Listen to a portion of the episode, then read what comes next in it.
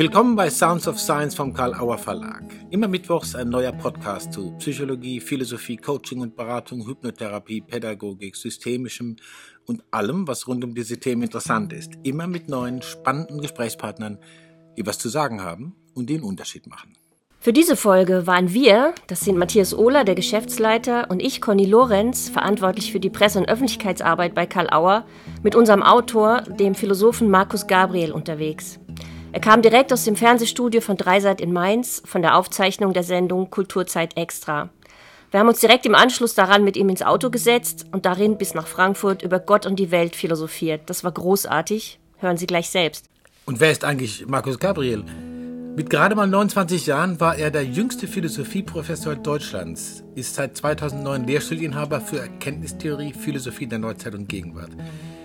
Gabriel ist 1980 geboren, spricht zehn Sprachen und wird als Mozart der Philosophie und als Trumpfkarte der deutschen Geisteswissenschaft bezeichnet. Er lehrt in Bonn und leitet dort auch das Internationale Zentrum für Philosophie sowie das Center for Science and Thought. Und nun steigen Sie mit uns dreien ins Auto ein und schnallen Sie sich an. Viel Vergnügen damit.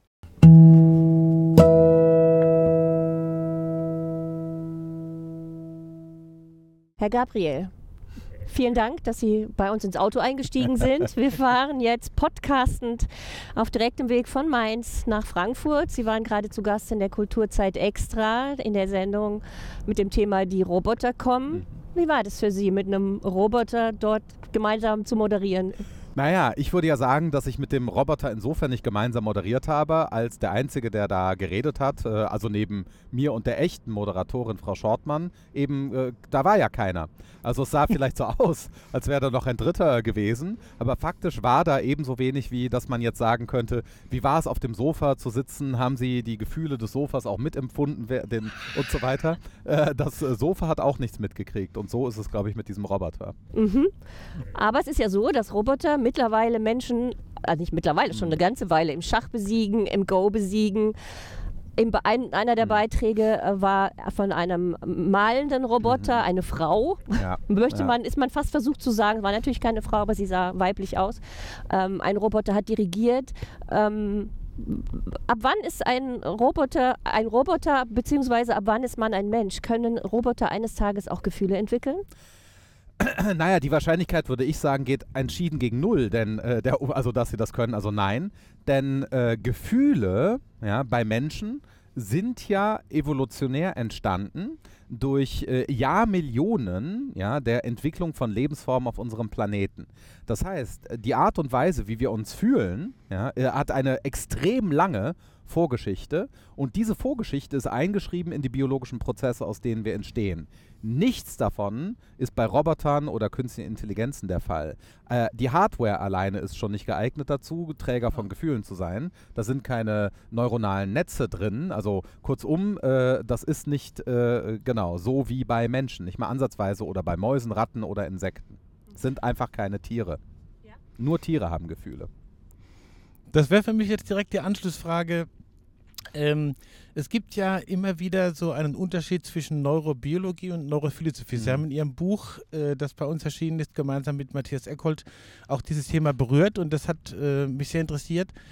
Es scheint so etwas zu geben wie einen Transfer von neurobiologischen Erkenntnissen zu irgendwelchen Gewissheiten, die dann anders transportiert werden. Jetzt mhm. wissen wir das. Ja. Und deswegen sind Menschen so und so. Ja.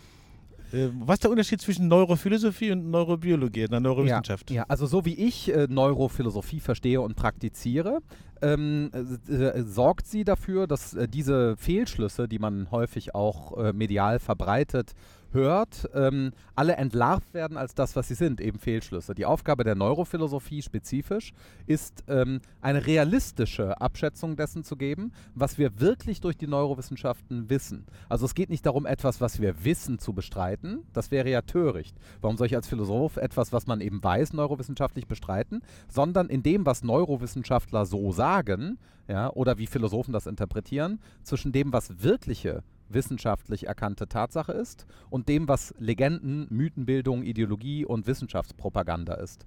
Äh, zum Beispiel ähm, ist es faktisch nicht so, dass man, das könnte man glauben, wirkliche Korrelationen auch nur herstellen kann zwischen äh, komplexeren mentalen Zuständen, wie zum Beispiel sich darüber zu freuen, seinen Hund zu sehen, und äh, Neuronengewittern. Also man kann gar nicht sagen, haha, jetzt äh, nehme ich ein bildgebendes Verfahren, schaue mal, was in dem Gehirn los ist und weiß dann, ohne den zu fragen, ob der gerade an seinen Hund denkt oder sich über seinen Hund freut. Das heißt, diese Korrelationen sind nicht mal da. Es stimmt nicht einmal, dass bestimmte Hirnregionen in allen Fällen bestimmte Funktionen ausüben. Mhm. Ja, also, also es kann eine Hirnregion bei Menschen ausfallen, von der man zum Beispiel denkt, naja, wenn er das nicht hat, dann kann er nichts sagen und er redet weiter, weil die äh, äh, Funktionalität anders verteilt ist. Das Gehirn hat nicht insgesamt so eine Karte, wo steht, das ist dafür, das ist dafür, das ist dafür. Mhm. Das ist die Komplexität der Neurowissenschaft.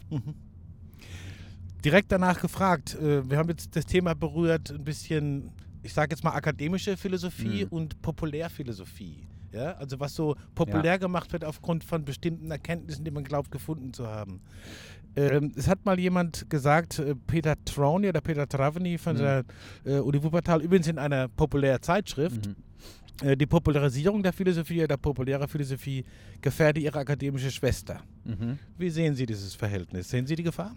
Nein, die sehe ich erstmal gar nicht, weil die Frage ist, ich würde schon die Arbeitsteilung nicht so machen.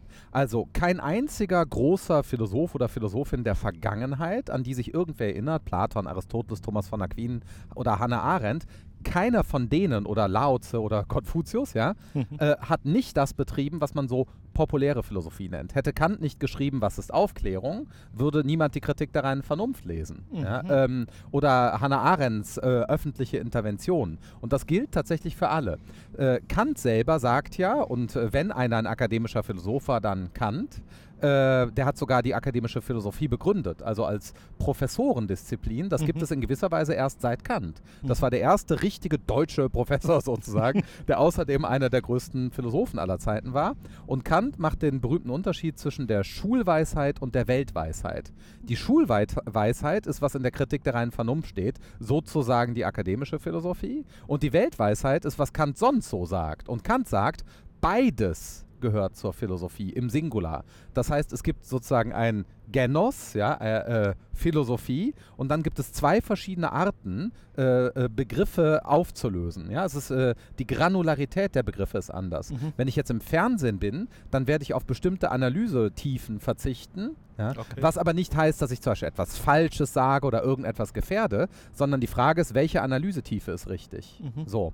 Und häufig gibt es da eine starke Verwirrung, weil äh, traditionell ein Vorbehalt, philosophischer Vorbehalt, gegen die Massenmedien besteht. Aber das ist eher ein antidemokratischer Impetus der Philosophie und damit gar nichts Gutes. Ja? Wenn man sagt populär, dann sagt man ja Populus und das heißt auf Griechisch Demos. Wer sich also über die populäre Philosophie beschwert, äh, es, äh, gibt damit eigentlich zu verstehen, dass äh, er oder sie Verächter ist der demokratischen Öffentlichkeit. Das gilt nicht für Philosophen wie Sokrates oder Platon. Platon hat nur populärphilosophische Schriften verfasst.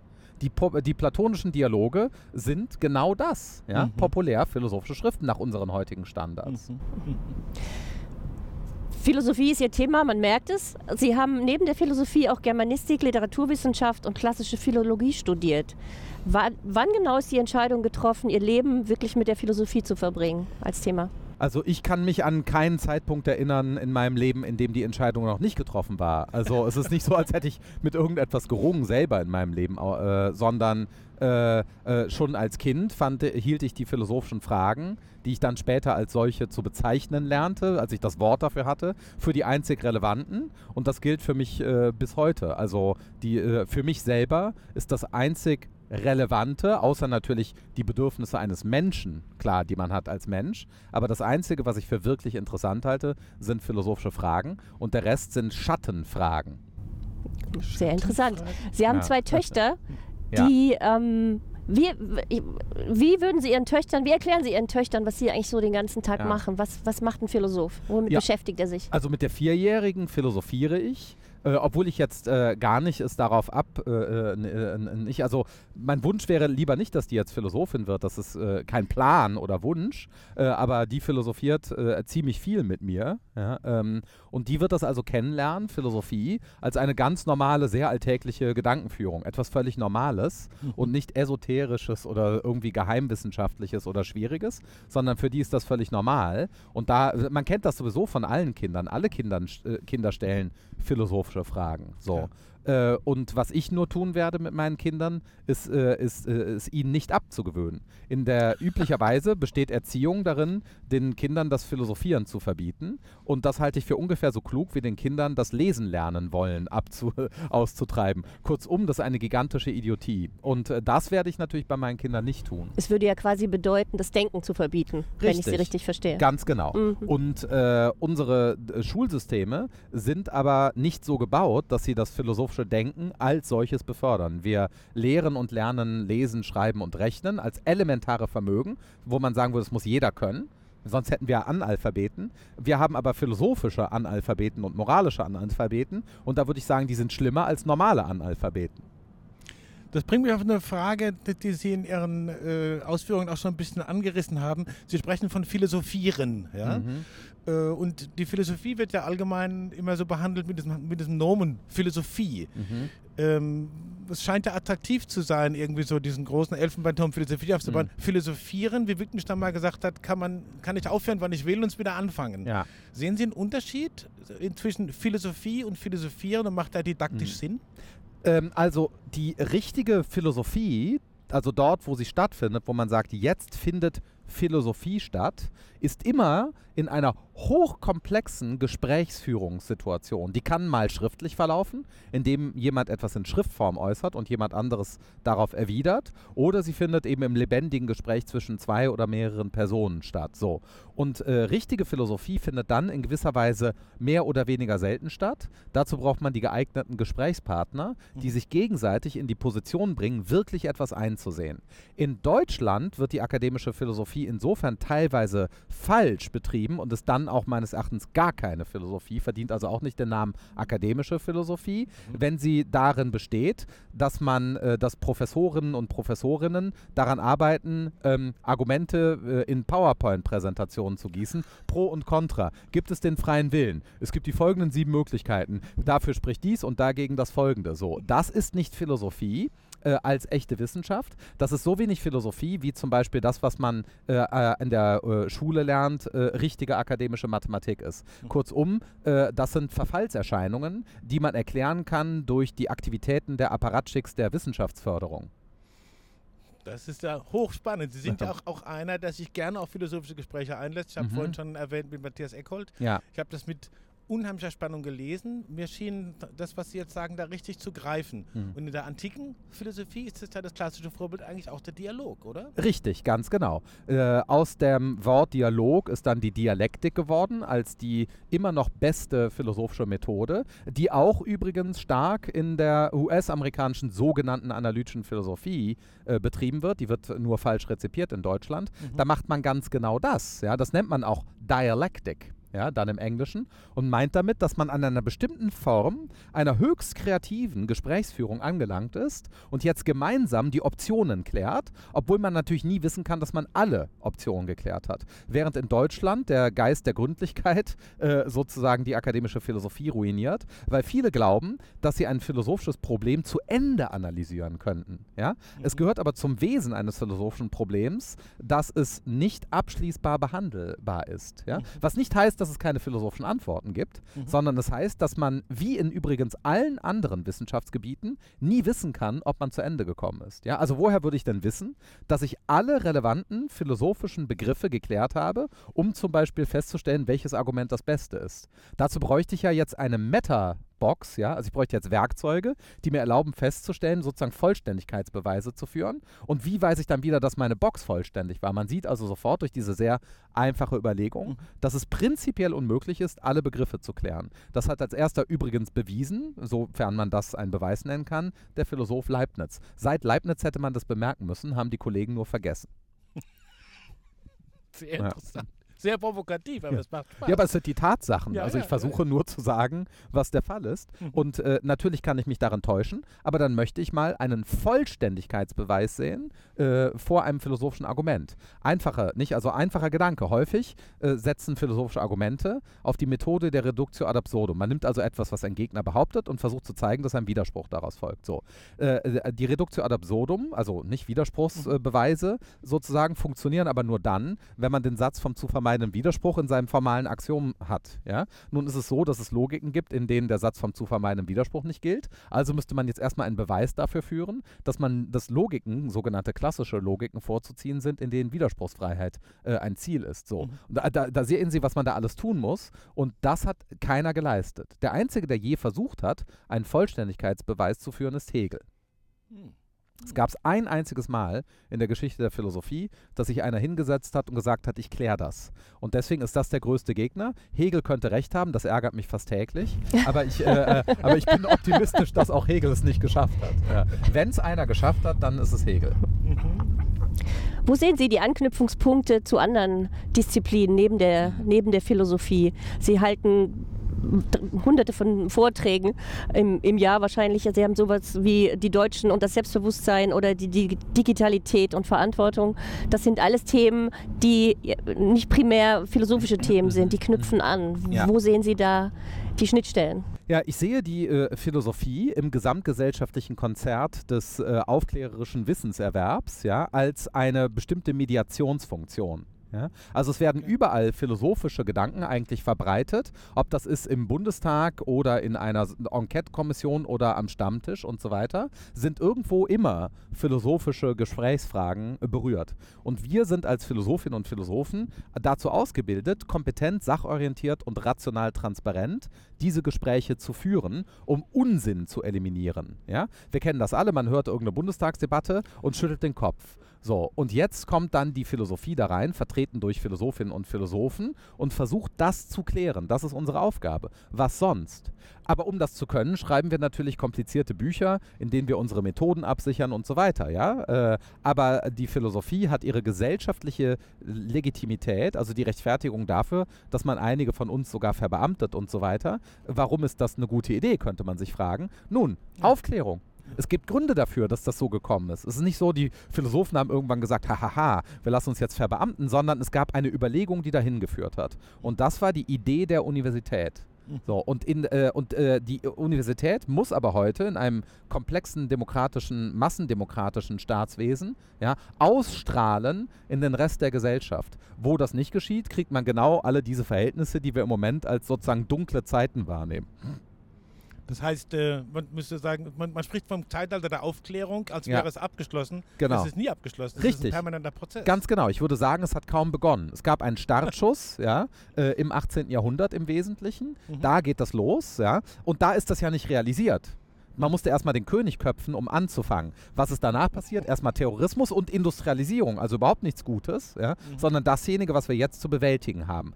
Die Idee der Aufklärung wurde von Menschen explizit mehrfach erfasst in der Geschichte der Menschheit, besonders drastisch eben in den Jahrzehnten, die wir die Aufklärung nennen, ja, die es ja auch im Plural gibt, aber sagen wir jetzt mal die Aufklärung und dann steht Immanuel Kant sozusagen als Gesicht dafür im deutschen Sprachraum. Mhm. Aber danach sind erstmal so viele Dinge entdeckt worden, ja, dank dieses Startschusses, die noch nicht eingebaut sind in die Aufklärung. Kant wusste nicht, dass Menschen aus Zellen bestehen, dass es Zellkerne gibt, dass es andere Galaxien gibt, ja, dass das Universum älter ist als 5000 Jahre und so weiter. Das wusste der alles nicht. Äh, Kant wusste nicht einmal, dass Menschen, die auf Feuerland wohnen, Menschen sind. Der dachte, sind keine richtigen Menschen und so weiter und war einer der scheußlichsten Rassisten, die man sich vorstellen kann. Sogar einer der ersten, wenn nicht sogar der erste, der den Begriff der Menschen, der Rasse auf den Menschen angewandt hat. So. Ja, ja, d- über den Begriff der Menschenrasse ist, ich habe das mal von einem Rassentheoretiker gehört, der sagte mir, Kant sei der Erste, der das gesagt hat. So. Ja, ähm, und das sind natürlich alles gigantische Fehler. Deswegen würde ich sagen, die Aufklärung hat als Idee angefangen, aber noch nicht als Tatsache. Deswegen nehmen wir im Moment ja alle diese Erschütterung des, äh, der, der Werte der Aufklärung wahr. Mhm. Das liegt vor allen Dingen daran, dass Aufklärung nicht darin besteht, sich technisch hochzurüsten. Ja, sie, können, äh, sie können auch nicht aufgeklärte Gesellschaften, Nordkorea oder so, technisch so hochrüsten, wie sie wollen. Mhm. Technologie und Naturwissenschaft führen nicht als solche zum moralischen Fortschritt. Fortschritt. Und die Idee der Aufklärung ist ja, dass alle zusammenarbeiten mit dem einen Ziel, alle Institutionen auf die moralische Verbesserung des Menschengeschlechts hin äh, zu orientieren. Das ist Aufklärung. Und das Interessante ist, wenn man das so sagt, werden viele irgendwie das auf einmal gar nicht so gut finden. Und dann muss man rote Karte zeigen und sagen, seht ihr, ihr mögt die Demokratie gar nicht. Ihr glaubt die nur zu mögen. Ich habe ähm, noch eine Frage, die jetzt direkt sich sozusagen bezieht auf einzelne Leute, die anfangen, Mhm. sich philosophisch zu regen, Ja. philosophisch zu beschäftigen. Wir haben gerade einen Vortrag veröffentlicht, nochmal den ähm, Viktor Frankl gehalten. Ah, ja. hat, Mhm, 1994. Äh, da ging es um Psychotherapie mit menschlichem Antlitz. Das war auf dem Mhm, Weltpsychotherapiekongress. Es scheint sowas zu geben wie in der Suche nach Sinn oder dieses Mhm. tiefe, Meta man könnte Ja. sagen, metaphysische Bedürfnis bei Einzelnen, ähm, nach dem Sinn des Lebens, nach dem Sinn des Ganzen. Mhm. Äh, wie können wir uns das vorstellen? Ist das bei allen vorhanden und wie kann man das gut abholen oder wie wird's wo Ja. wird es sozusagen missbraucht? Also ich denke, dass es tatsächlich bei den allermeisten Menschen, also der überwältigenden Mehrheit der sich mehr oder weniger normal entwickelnden Menschen vorhanden. Ja, da ist das tatsächlich da. Ansonsten klassifizieren mehr Menschen ja auch teilweise als äh, problematisch, pathologisch und so weiter. Also ich würde sagen, es ist äh, in jeder relevanten Hinsicht sozusagen bei allen da. Ja? Äh, und jetzt ist die Frage, wie kultivieren wir das, sodass dieses Bedürfnis äh, zu einer Klarheit kommt? Ja. Und da ist die Philosophie die geeignete Disziplin. Äh, und es gibt keine andere Haltung, die das so gut tun, tut. Viele Menschen äh, versuchen über die Religion das zu gewinnen, äh, natürlich durch religiöse Praktiken und äh, Kirchenbesuch oder Meditation, was auch immer dann als geeignet erscheint. Äh, andere Versuche finden das im Museum oder im Kino oder irgendwie so. Ja. Aber die beste Art und Weise, sich über den Sinn des Lebens aufzuklären, ist die Philosophie. Die anderen äh, Weisen, wie Hegel das nannte, des absoluten Geistes, Kunst und Religion, sind äh, verglichen mit der Philosophie da untergeordnet. In der Hinsicht. In anderen sieht das anders aus. Darf ich noch eine Frage anschließen da? Ganz kurz. Ähm, wir beschäftigen uns auch bei uns im Verlag Mhm, schon länger mhm. mit der Idee, äh, irgendwann mal eine Veranstaltung zu machen zum Thema Spiritualität. Ja, Das ist ja auch mhm. so Mode. Es Ja. scheint irgendwie so zu sein, dass es auch da ein Bedürfnis gibt. Ja. Nur die, äh, die Adressaten, wenn man so will, die Ja. gefragt werden, das ist alles irgendwie nicht so toll besetzt. Ja. Was würden Sie sich da wünschen? Naja, statt Spiritualität, was ja sowas Bestimmtes aufruft, sollte man das geeignete Wort dafür wählen. Geist. Ja, äh, es geht darum, dass wir an Geist teilhaben. Die Geisteswissenschaften sollten das äh, ja eigentlich tun und tun es eben auch teilweise. Ähm, das heißt, wir müssen verstehen, Spiritualität ist nicht irgendwie so eine gefühlsduselige Annäherung an man weiß nicht was, äh, sondern äh, Geist muss man sich klar stellen. Wir müssen uns dann trauen, zum Beispiel, uns ernsthaft die Frage zu stellen, ob es Gott gibt oder Göttliches. So, ja. Aber äh, gibt es Geist äh, nur mit Gott? So, darüber kann man sich allen Ernstes unterhalten und zwar rational transparent. Oder äh, kann man eine, einen gottlosen Geist sich vorstellen? Das sind Gespräche, die man zu führen hätte dann an, und dann äh, geht es um echte Spiritualität. Wie gesagt, meistens ist Spiritualität äh, sowas wie, ähm, genau, zur Sauna, in die Sauna zu gehen. Ja. Haben Sie das für sich schon zu Ende gedacht? Gibt es einen Gott, eine Göttin? Gibt es etwas Göttliches? An welchem Punkt stehen Sie da? Naja, das ist etwas schwierig, zumal ich jetzt im Mai eine Privataudienz äh, habe an äh, sehr geeigneter Stelle.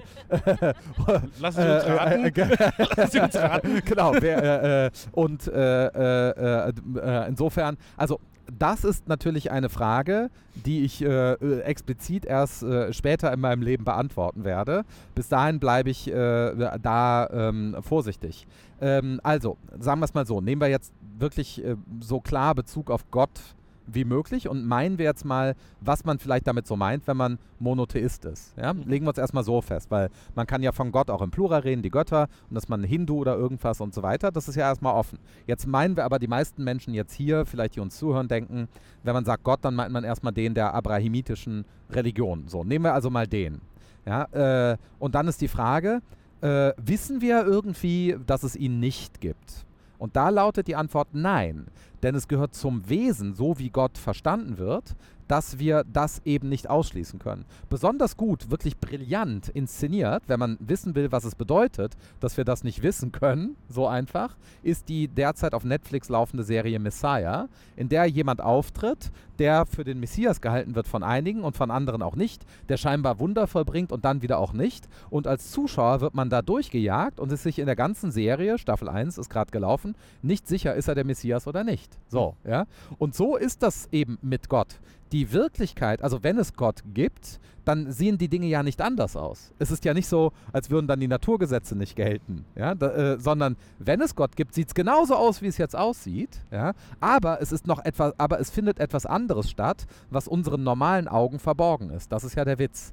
Deswegen ist es ist nichts, was wir herausfinden über die Wirklichkeit, jemals ein Ausschlusskriterium über, äh, von Gott. So. Jetzt ist dann also die umgekehrte Frage, haben wir einen positiven Grund zu glauben, dass es Gott gibt, wenn wir keinen haben, ihn auszuschließen? Ja? Wa warum würden wir denn das glauben? Und da ist es dann auffällig, äh, dass natürlich sehr viele Menschen heute in absoluten Zahlen mehr als jemals, in relativen sind es auch nicht gerade weniger, also Milliarden von Menschen werden berichten, dass sie ihr Leben so erleben, als ob es einen Gott gäbe. Ja? Jetzt kann man das wiederum weg erklären. Ja? Äh, dann gibt es natürlich die ganzen religionskritischen Überlegungen der Philosophie und Neurobiologie und sonst was, dass man jetzt versucht, das wegzuerklären. Aber es ist erstmal ein Tatbestand. Und da könnte man sagen, äh, zumal wer glaubt, es erlebt zu haben, ja, äh, wem Gott sich gezeigt hat, der wird das so berichten. Wie gesagt, jetzt wird man nur immer sagen können, der hat das halt halluziniert oder äh, die Oma ist gerade gestorben und da hat man das Bedürfnis, an Gott wieder zu glauben wie früher. Also es gibt immer irgendeine psychologische Erklärung. So. Und das könnte man jetzt theologisch gewendet natürlich sagen, das ist der Witz. An Gott kann man nur äh, aus freien Stücken glauben. Hm. So, das macht die Sachlage so schwierig und deswegen ist Gott letztlich ein Thema, das die Philosophie nicht mehr behandeln kann. Das meinte ich eben, als ich sagte, Kunst und Religion sind in gewissen Hinsichten der Philosophie untergeordnet, in anderen nicht. Die Gottesfrage können wir philosophisch nicht klären. Es ist ja so, dass äh, doch relativ viele unseres Publikationsterrains, nenne ich es jetzt ja. mal, in Beratungsberufen unterwegs mhm. sind. Psychotherapie, ja. psychosoziale Beratung und so weiter. Ich komme nochmal auf dieses KI-Thema ja. zurück, nochmal auf die Frage des, der, der, der Computer. Ähm, es gibt auch da ganz viele Theorien und Metaphern, die so, wo, wo so ein Menschenbild dabei mhm. rauskommt, Polyvagaltheorie und ja. all solche Geschichten. Und es gab ja auch mal dieses berühmte ELISA-Experiment ja. von dem Weizenbaum. Ja. Viele Menschen haben sich da offensichtlich von dieser Maschine verstanden gefühlt. Mhm. Ja. Äh, glauben Sie, dass man irgendwann Beratungs- und Psychotherapieprozesse automatisieren oder KI-technisch umsetzen wird? Und fürchten Sie das? Sehen Sie darin Chancen oder sehen Sie das gelassen? Ähm, wenn es funktionieren würde und vielleicht sogar nachweisbar bessere Ergebnisse liefert, würde ja nichts dagegen sprechen. Ja? Also jetzt mit dem Auto kommen wir auch schneller nach Frankfurt als zu Fuß. Ja? äh, vielleicht ist es keine gute Idee, dass wir Autos haben, aus anderen Gründen. Mhm. Ja? Mhm. Äh, aber erstmal würde ja nichts dagegen sprechen. Ich glaube nur nicht, dass das funktioniert. Ja? Ähm, äh, das müsste man erstmal demonstrieren.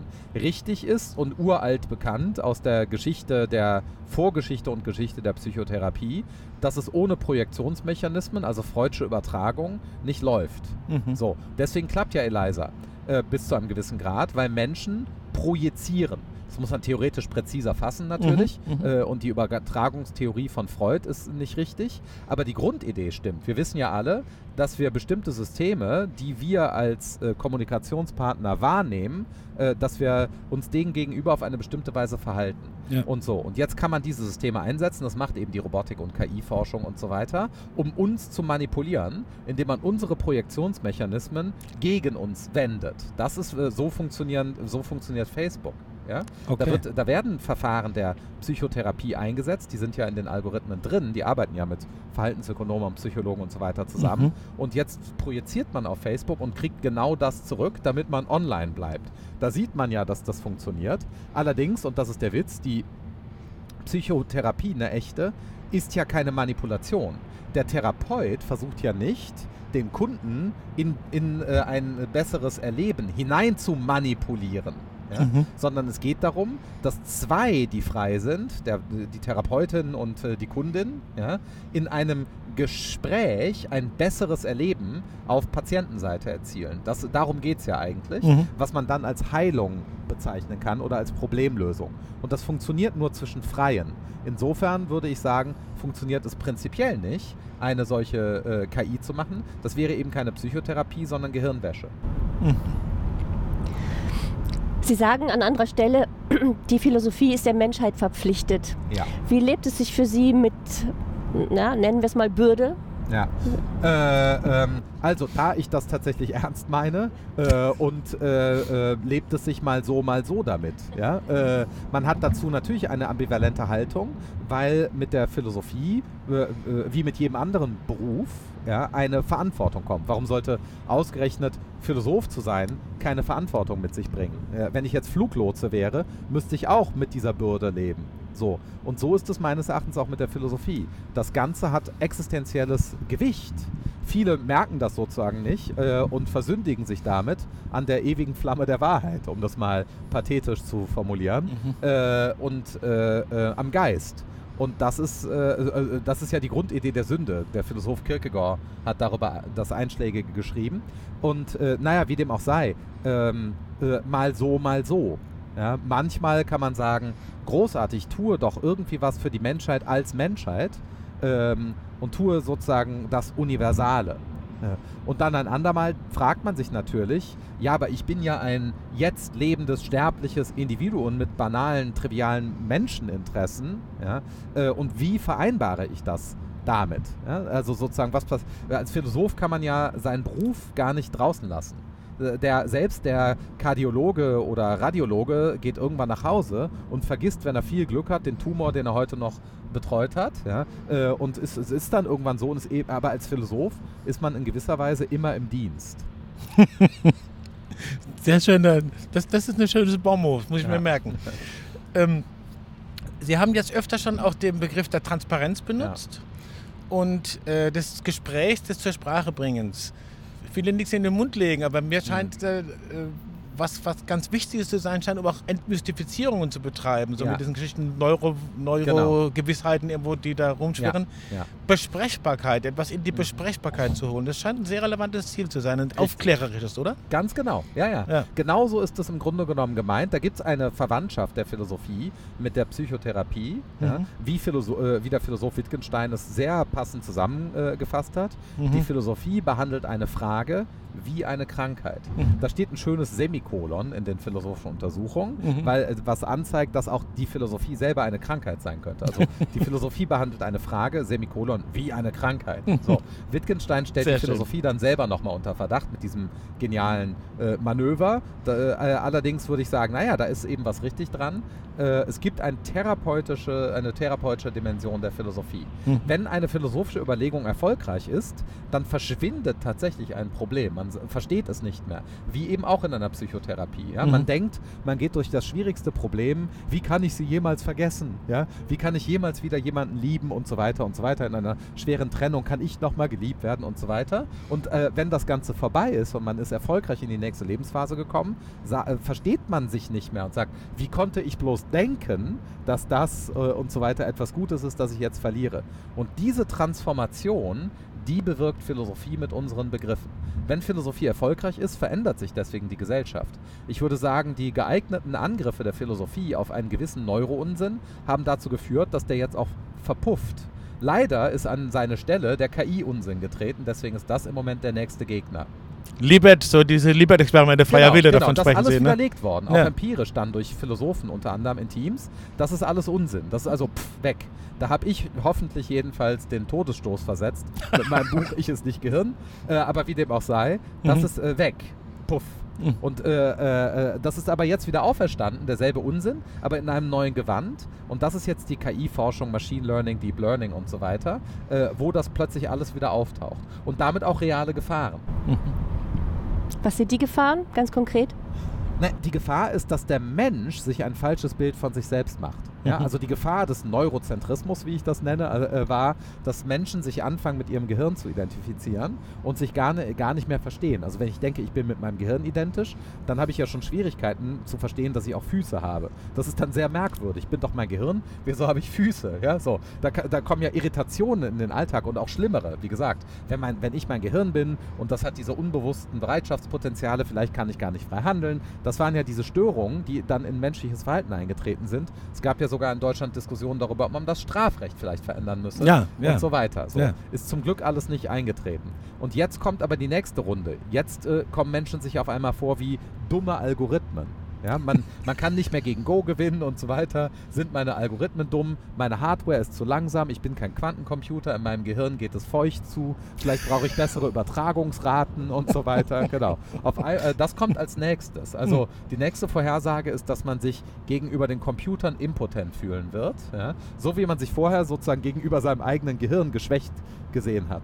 Und das ist wieder genau so ein, ein bestimmter Unsinn. Ja? Warum sollte ich mich äh, gegenüber einer großartigen technologischen Errungenschaft irgendwie impotent fühlen? Könnte man auch sagen, Ihre Ideen, neue Realismus denken als Sinn, wenn ich das richtig Ja. verstanden habe, ähm, haben auch so eine Art ermutigenden Impetus zu sagen, Leute, macht euch nochmal richtig klar, wie, Ja. was ihr über euch denkt Ja. und überlegt euch das nochmal neu. Wollen Sie dazu vielleicht noch was kurz sagen? Denken als Sinn.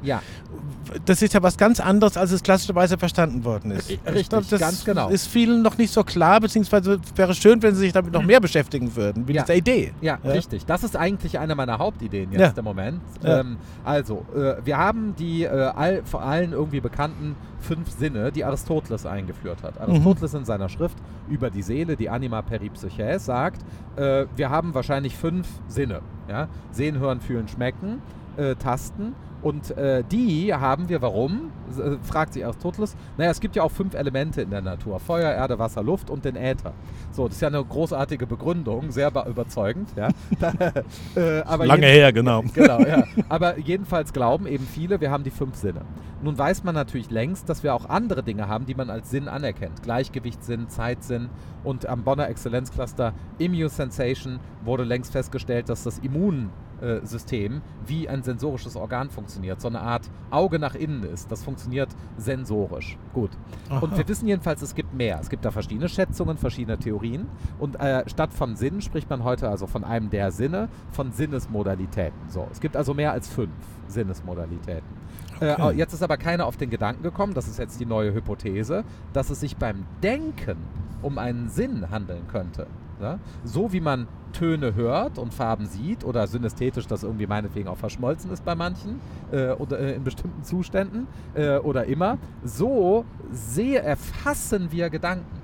Das Erfassen eines Gedankens, wie das der Philosoph Frege genannt hat und Platon schon, das Berühren eines Gedankens, das heißt übrigens Conceptus, Konzept, Begriff, greifen, Aha, ja, mhm. Begriff fassen. Das. Fassen eines Gedankens ist wie ein Greifen einer äh, Schalt, äh, Schaltung oder so. Ja? Man fasst da etwas an, nur äh, mit dem Geist.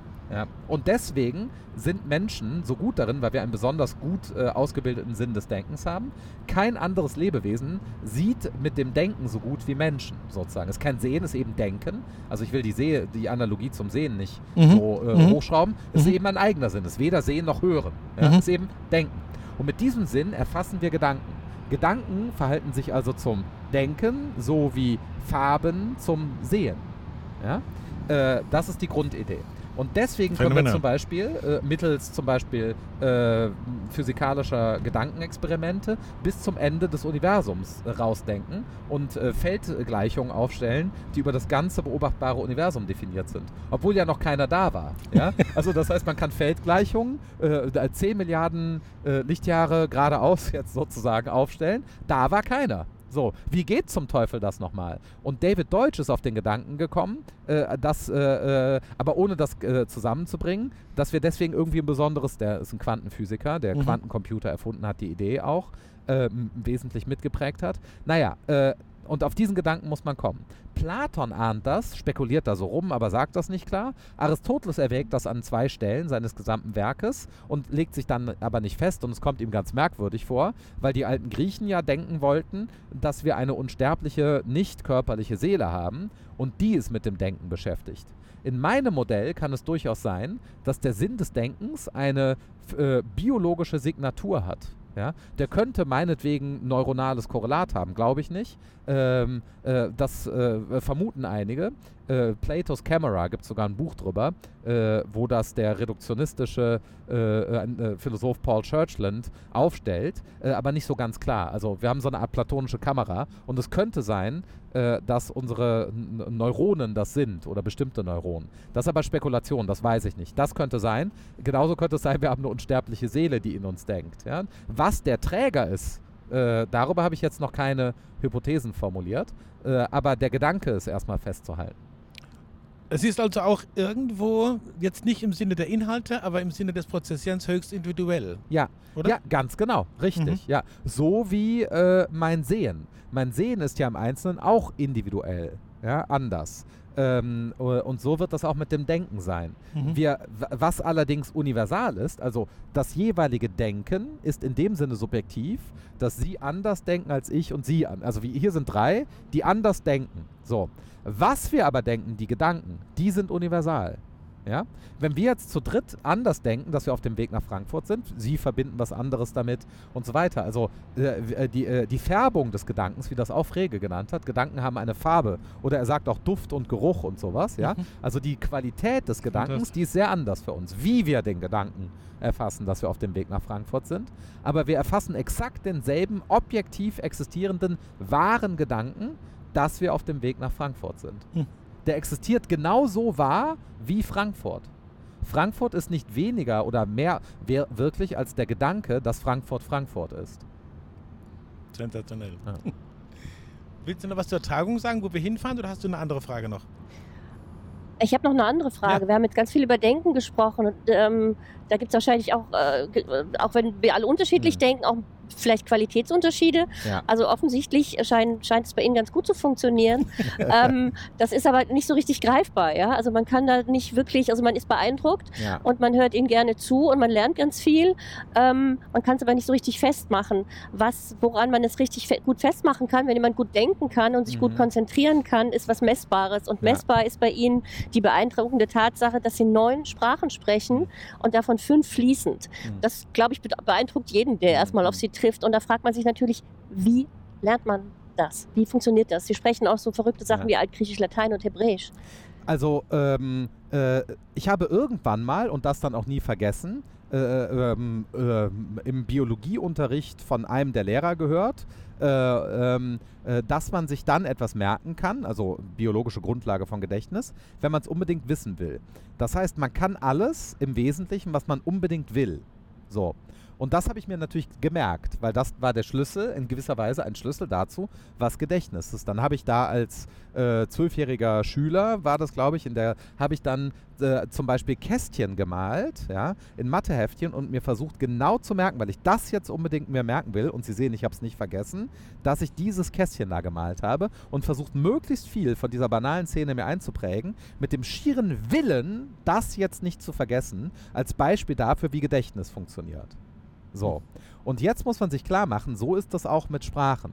Wenn, Sie müssen einen Grund haben, es wirklich wissen zu wollen. Mhm. Ja? Mhm. Äh, oder mit Quantentheorie. Und wenn Sie diesen Grund haben, es wirklich wissen zu wollen, deswegen lernt man ja eine Fremdsprache zum Beispiel eher leicht, wenn man verliebt ist. Ja, so, also äh, äh, äh nicht, äh, äh, dann lernt man vielleicht die Sprache der Person, in die man verliebt ist, leichter. Ja, weil es, wenn man, wenn man sie tiefer verstehen will, ja, weil es einen Grund gibt, ja, das wissen zu wollen. Da, und für Altgriechisch zum Beispiel wollte ich als Philosoph einfach wissen, wie es wirklich ist, äh, Platon und Aristoteles im Original zu lesen, ohne irgendwelche äh, Filter und Verzerrungen. Das wollte ich wissen um jeden Preis. So. Und dann schwereres, dann kommt man auf den Gedanken, jetzt möchte ich altgriechische Lyrik, Sappho und Pindar lesen können. Und äh, deswegen studiere ich das jetzt, damit ich, das wollte ich dann mal wirklich wissen.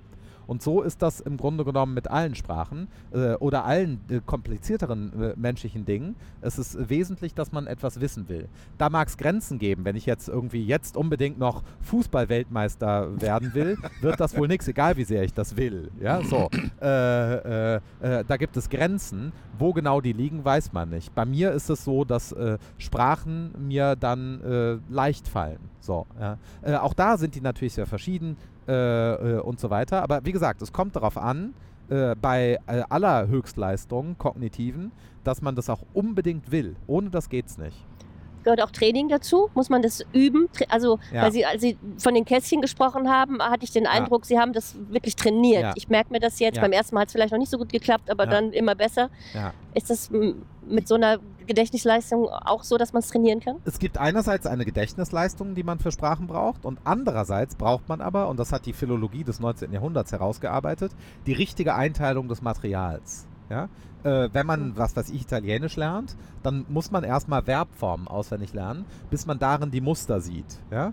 Äh, und wenn man die Muster gesehen hat, äh, so wie Kinder das ja auch tun, die, äh, äh, die gucken, was wir machen und bilden dann Muster. Ja? Äh, meine kleine Vierjährige war in New York in der Kita, englischsprachigen Kita, und die haben da auch noch äh, Spanischunterricht gehabt. So, Mhm. ja? Und jetzt sagt sie letztens beim Frühstück zu mir, weißt du, was Papier auf Spanisch heißt? Da meinte ich, was denn? Sagt sie, Papiro. So, ja. Mhm. Es war eine, sie hat halt irgendwie, und das klang für sie Spanisch und ist auch ganz richtig. Der Gedanke war richtig. Es heißt eben nicht so, weil Sprachen nicht Mhm. regulär logisch gebaut sind. Aber es war ein guter Gedanke. Papier muss Mhm. auf Spa heißt Papiro. So, ja. Und äh, jetzt, wo sie zurück ist aus Amerika, wenn sie mit mir Englisch sprechen will, spricht sie Deutsch mit starkem amerikanischen Akzent. Was, äh, ja, ja, so. Das heißt, äh, sie hat also ein Muster erkannt, Mhm. ja, nicht das relevante Muster, Mhm. aber sie hat ein Muster erkannt. So. Und so funktioniert das mit dem Sprachenlernen. Und Intelligenz bei Menschen kann man auch so definieren, dass man eine bestimmte intelligente Fähigkeit, also intelligenter ist in einem Bereich als zum Beispiel jemand anderes, wenn man besonders schnell das richtige Muster erkennt. Mhm. Ja? Wenn man weiß, Der wo es drauf Faktor Zeit. ankommt. Genau, das Mhm. ist der Faktor Zeit. Sagt Mhm. man, das ist das richtige Muster. Mhm. Wenn ich da kurz noch einhaken darf, äh, das klingt für mich einfach so, wie wenn man das auf den Punkt bringen könnte. Bestimmte Fähigkeiten wie Lernen, Gedächtnis und so weiter sollten wir uns nicht mit einer passiven Metapher vorstellen, sondern mit einer aktiven. Richtig. Mit etwas, w- Ja. was, äh, wir haben gesagt, will, also was Ja. unserem Einfluss unterliegt, was wir gestalten können. Auch. Ja. Da scheinen aber oft eben andere Modelle unterwegs zu sein. Das ist ein bisschen schade. Ne? Ja, natürlich, klar. Wenn ich jetzt drüber nachdenken würde, ich bin kein pädagogischer Experte. Mhm. Ja? Äh, man könnte natürlich dann auch mal testen, ob man äh, äh, äh, nicht, was das dann für Pädagogik bedeutet. Dazu Ja. habe ich keine ausgearbeitete Theorie, Mhm. also höchstens Laienmeinung, weil auch da gibt es Expertise, ja? ähm, äh, äh, Leute, die das besser können. Äh, aber da wäre dann auch mal zu überprüfen, können wir nicht äh, wirklich mal darauf setzen, dass wir unseren Kindern, ich versuche das jetzt bei meinen Kleinen, äh, die Schule eben nicht als Disziplinarinstitution vorführen, sondern als Chance. Guck mal, da kann man das und das lernen. Das Mhm. muss funktionieren. Mhm. Ja, äh, äh, vielleicht täusche ich mich und es muss so eine Phase der brutalen Abrichtung bei Menschen geben. Da müsste man mit Experten sprechen. Es kann sein, dass Menschen so sind, dass man die zwischen 6 und 15 zwingen muss, etwas wissen zu wollen. Kann sein, das wäre eine Tatsache über Menschen. Äh, es kann aber genauso sein, dass wir das nur glauben und deswegen Menschen zwingen wollen, etwas zu lernen. Mhm. Und die Alternative tatsächlich bestünde, ihnen das schmackhaft zu machen. Ja, das müsste man dann testen. Aber es gibt natürlich äh, ab, äh, auf irgendeinem Niveau durch das schiere, brutale Üben und so weiter von Matheaufgaben und Hausaufgaben und so weiter, das hat alles schon seinen Sinn. Also äh, auch lernt man sowas. Ja? Altgriechisch lernt man nicht, wenn man nicht Stammform gelernt hat. Und Stammform lernen ist ein stupides auf Karteikarten abschreiben und, für, und immer wieder machen und stundenlang und jahrelang. Nur so lernt man das. Mhm. Und da, da bringt es nicht, sozusagen auf freundlichere Methoden zu setzen und Apps einzusetzen und so weiter. Das lernt man nur mit den guten alten Karteikarten. Mhm. Also haben wir noch einen Dreh nochmal zur, äh, vielleicht zum psychotherapeutischen Kontext, aber ausgehend von dem, was wir gerade besprochen haben. Äh, Sie haben eine Biografie, Sie haben jetzt biografisch berichtet über Ihre Modelle zu lernen. Ich habe mal gehört, dass Nietzsche so mal so was Ähnliches gesagt haben, wenn du auf dein Leben zurückschaust, probier mal aus zu sagen, so wollte ich es. Ja. Könnten wir auch in Bezug auf unser biografisches Gedächtnis und, die, und das Beurteilen und Bearbeiten unserer eigenen Lebensgeschichte auch so eine aktivere Ja. Haltung einnehmen? Ja, da hat Nietzsche ganz recht. Also äh, in der Hinsicht. Äh, der formuliert das wie immer einerseits sehr schön und andererseits sehr fatal und gefährlich und abwegig und so weiter. Aber die Amor Fati-Idee von Nietzsche, kurzum, die Sie auch angesprochen Mhm. haben, die ist in gewisser Weise richtig. Wir müssen uns tatsächlich dauernd mit der Frage auseinandersetzen, wer wir sind, wer wir sein wollen und wer wir sein wollten und so weiter. Ja? Äh, und das müssen wir tatsächlich faktisch immer wieder überarbeiten. Also es, äh, ich würde das gerade Gegenteil von dem predigen, was man jetzt immer so hört, lebe in der Gegenwart, dann ist alles gut. Nein, eben nicht. Ja? Wir sind ja keine Fress- und Fluchtmaschinen, die darauf angewiesen sind, jetzt im Moment zu reagieren. Das ist nicht Glück. Man hört das immer so. Du musst nur im Moment leben, dann ist gut. Wieso? Wenn ich jetzt im Moment lebe und da sind zehn Cheeseburger und ich will die jetzt im Moment, dann habe ich übermorgen vielleicht Krebs. So, ja? Das heißt, im Moment leben ist nicht gar, überhaupt gar kein guter Ratschlag.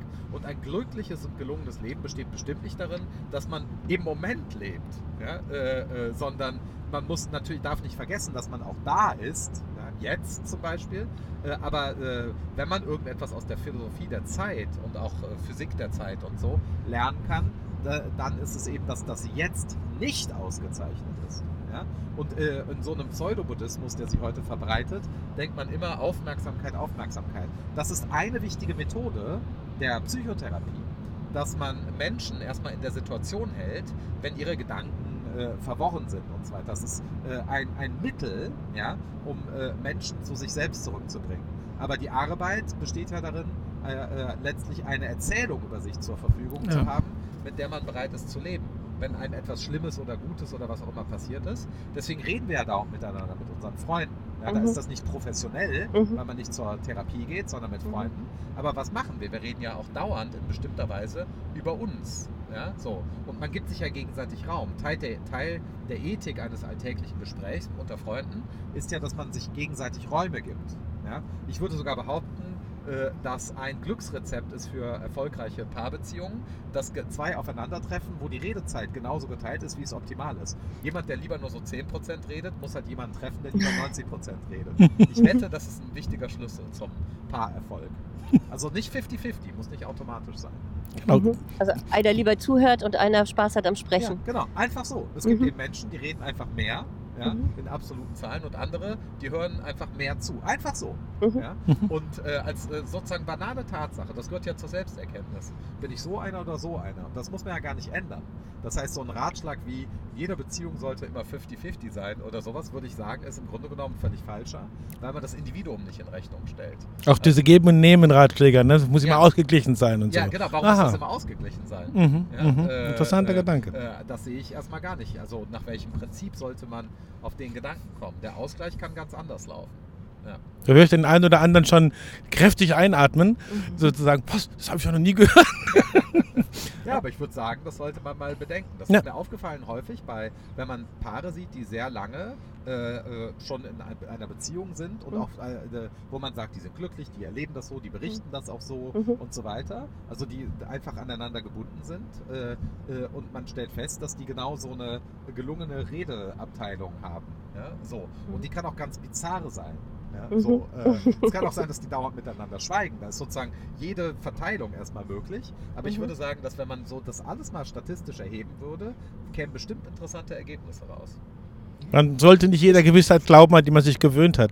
Nein, ganz, oh, das ist ganz entscheidend. Als Philosoph macht man das eben nie. Man gewöhnt sich an irgendeine Gewissheit, aber dann im Wesentlichen nur, um sie im nächsten Schritt nochmal umzudrehen, zu hinterfragen, wie eben Nietzsche gesagt hat. Nicht, weil man sie ablegen will, es gibt ja auch gute Gewissheiten, sondern weil man einfach nochmal draufschaut. Als Philosoph mhm. überarbeite ich mich jeden Tag und dauernd. Mhm.